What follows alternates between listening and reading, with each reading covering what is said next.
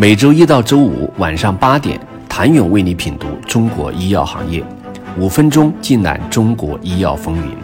喜马拉雅的听众朋友们，你们好，我是医药经理人、出品人谭勇。从港股十八 A 到 A 股的科创板，为盈利生物科技公司通过 IPO 实现融资的渠道已经被打开，但自二零二一年七月以来，创新药板块跌进资本寒冬。医药股普遍下跌，新股频频破发，IPO 速度明显放缓，外部融资难度陡增。对于未盈利的生物科技公司而言，内部产品的造血能力尚不足以支撑高昂的研发费用，外部投资热情不似从前。随着中报季接近尾声，港股十八 A 药企的财务报表也逐渐呈现到了投资人的眼前。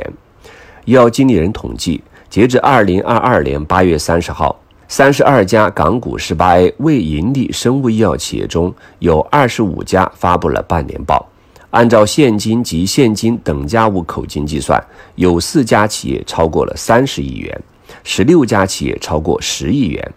与二零二一年年报中被披露现金及现金等价物相比，仅有四家企业实现了增长，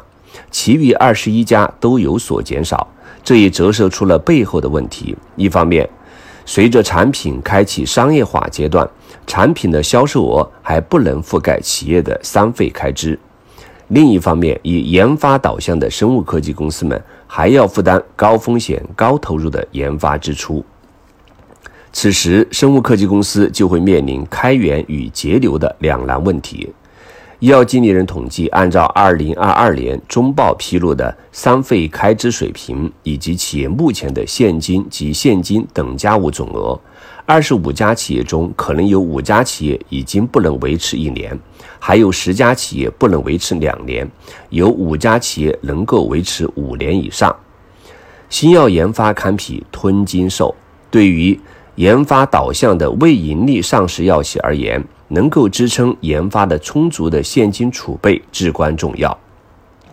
只有手里有钱，才能心中不慌。二十五家未盈利药企中，现金储备超过三十亿门槛的企业，从二零二一年底的五家变为四家。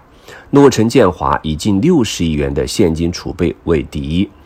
在生物科技公司普遍遭遇资本寒冬之下，在外界看来，手握五十九点六亿元的现金流可以说十分充裕。但对于目前有十二款新药处在一二三期临床试验阶段，四款产品处于临床前阶段的诺成建华而言，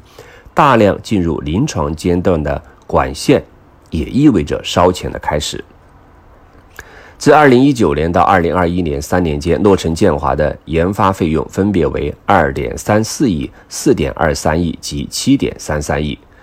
两年复合增长二点一三倍。充分的现金储备对于研发导向型生物科技公司来说至关重要。这或许也是诺城建华现在选择回 A 股上市再募资四十亿的原因之一。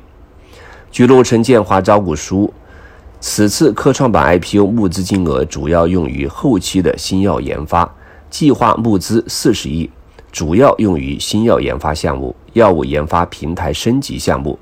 营销网络建设项目、信息化建设项目以及补充流动资金。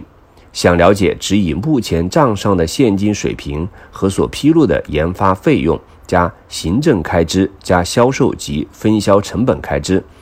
那些生物科技公司还能够维持几年？请您明天接着收听。